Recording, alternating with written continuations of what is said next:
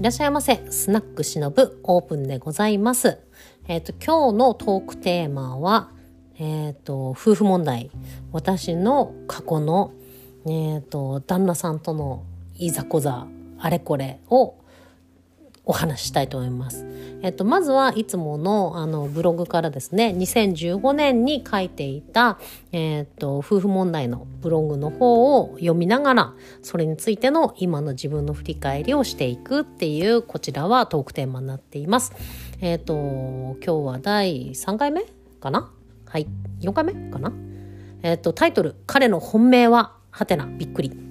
浮気発覚から一夜明けあこれね2015年の4月に書いたものです。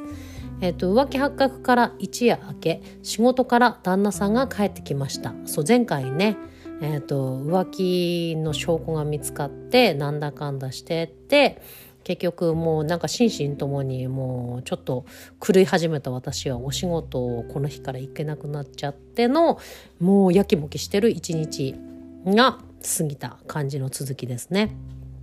疲れてる悲しそうな表情。喧嘩した後に何度か見てきた感じのやつ私もとて私のとても苦手な空気。私のおならをくせって言ってゲラゲラ笑ったり変顔してふざけてる友達みたいな夫婦でした。お互いに好奇心が旺盛で楽しい新しいことが大好きで食事の趣味お笑い音楽の趣味が合うから2人のものが本当に楽しいねって言って晩酌してっていうこれなんか2人のちょっと幸せだった時をなんか帰り見てるなうん。そうね。外でくたびれて帰ってもううちが楽しいから帰ってくると元気になっちゃう旦那さんが可愛くて愛しくてそんな時あったね。そう彼なんかねすごい外面がいいっていうかあのたくさんのペルソナを持っている。まあペルソナってお面っていうかそういろんな顔の意味を指す言葉ですけれども持ってるあの人でしたね。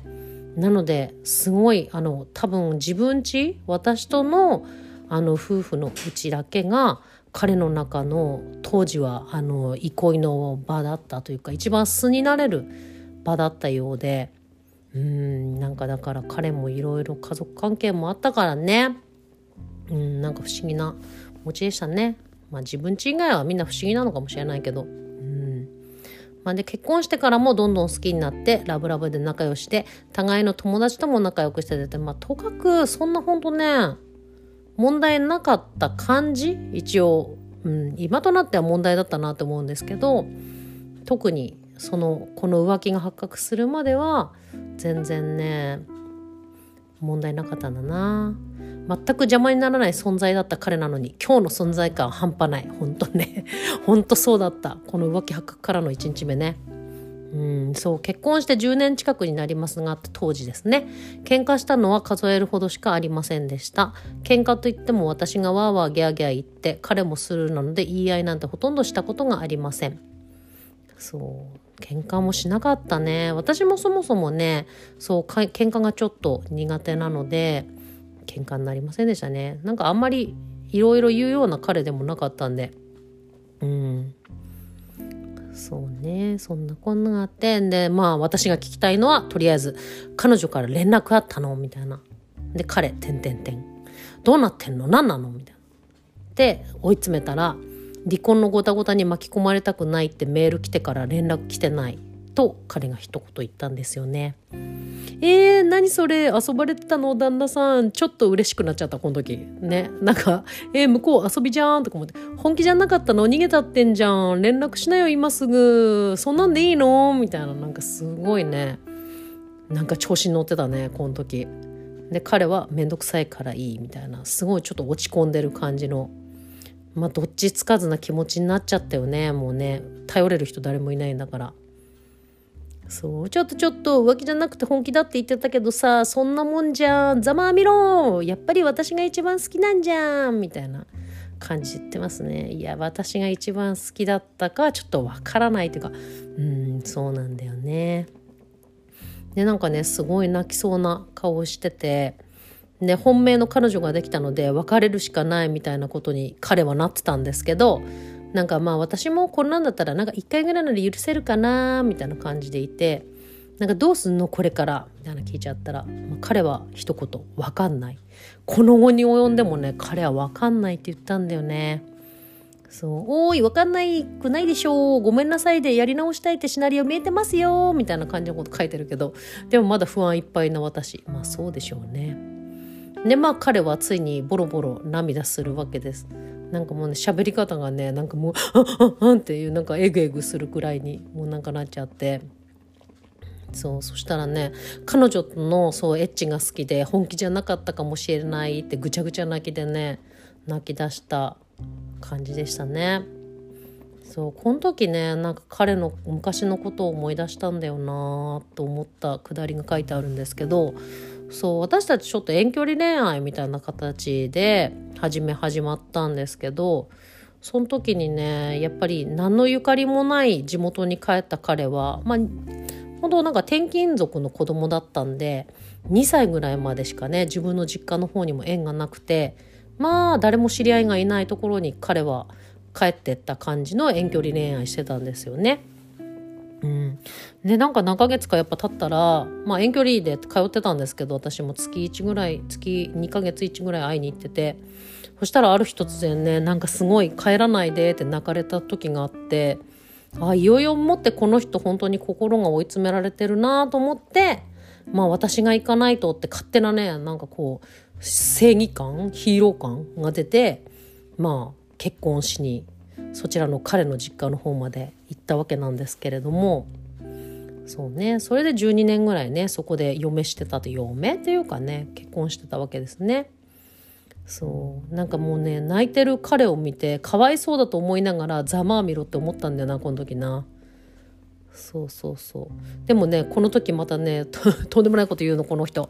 別れるのは嫌だ。私と別れるのは嫌だけどなんか俺が一番いいのは私と暮らしてそうエッチすることだけどできないんだよって言ったんですよ。えできない？確かにレスではありましていうあの七夕ぐらいの出現率の営みでしたがそうって言って書いてあるね。そうこの時もねレスで悩んでたな。でさらに追い打ちをかけるようになんか私のことが女として見られないし私のことが可愛いと思うのは犬猫を可愛いと思うのみたいなもんだから動物とエッチできないでしょって言ったの。すごくない？これ。嫁が動物だよ。まあそういう感覚っていうのねすごい。まあ今となっては分かりやすい分かりやすいかな。ね。あんた今さらっとすごいこと言ったんじゃないの？私を愛してるからの半泣きじゃないの？動物的な可愛さって何それ？何言ってくれちゃってんの？って書いてあるね 当時のブログには。そしたら彼は続いて、だからこのままだとまた浮気すると思う。彼女とはエッチができたから好きだと思ったっていうふうに言ったんだよね。で、彼女と別れないの？って聞いたら、まあ相変わらず返事は分かんない。えー、わかんなくねえだろう。そこはセリフミスでしょ。落ち着け。めちゃめちゃ私の方がご乱心って書いてある。まあ、ご乱心になるわな。こんなこと言われたらね。そう。なんかね、その後、なんかバタバタしながらも、なんかね、この人と別れようってパンってならなくって、なんか私たちこんなに好きなのに切ないね、みたいなわけわかんない気持ち泣きのね、二人だったんですよね。なんだこれ、今思えば。そうこれにも書いてある。今思えばなんでやねんな展開。ますます不安が募るばかり。そうだよね。そんなことを話してるのに彼は言いたいこと言ってすっきりしたのか眠くて眠たくなるしますまたこいつ眠たくなるの？なんかほんとねどうでもいいっていうかなんだろうねこの人ね。こんだけ揉めてるのに毎日ちゃんと彼は睡眠が取れるっていう。何なの？こっちは昨日から一睡もしてねっつうの。ああ、一緒にいたくないって言って、車で飛び出して、なんかね、あの、近くの駐車場で、そう、友達にね、なんか電話して、もう今の思いの丈をいろいろいろいろ助けて、みたいな感じで、心を救ってもらってましたね。なんか毎晩誰かにほんと電話したりとかして、なんか眠れなくて、ご飯も食べれなくて、また朝が来るっていう、この日はそういう感じの日記というかブログでしたね。まあ名言出ました。出ました。嫁が動物と同じ可愛さの気持ちだから抱けないっていう。なんじゃこれ。なんかよくね嫁レスとか言って家族になっちゃったからみたいなの聞きますけどね。私は当時そう思われてました。なかなかな彼やな。でもねそういう点もなんだかあれだけどそんなにまあ強い方じゃなかったですよ性欲彼はきっと。なんで浮気してんのか今となっちゃ分かんないけど。うん。と思います。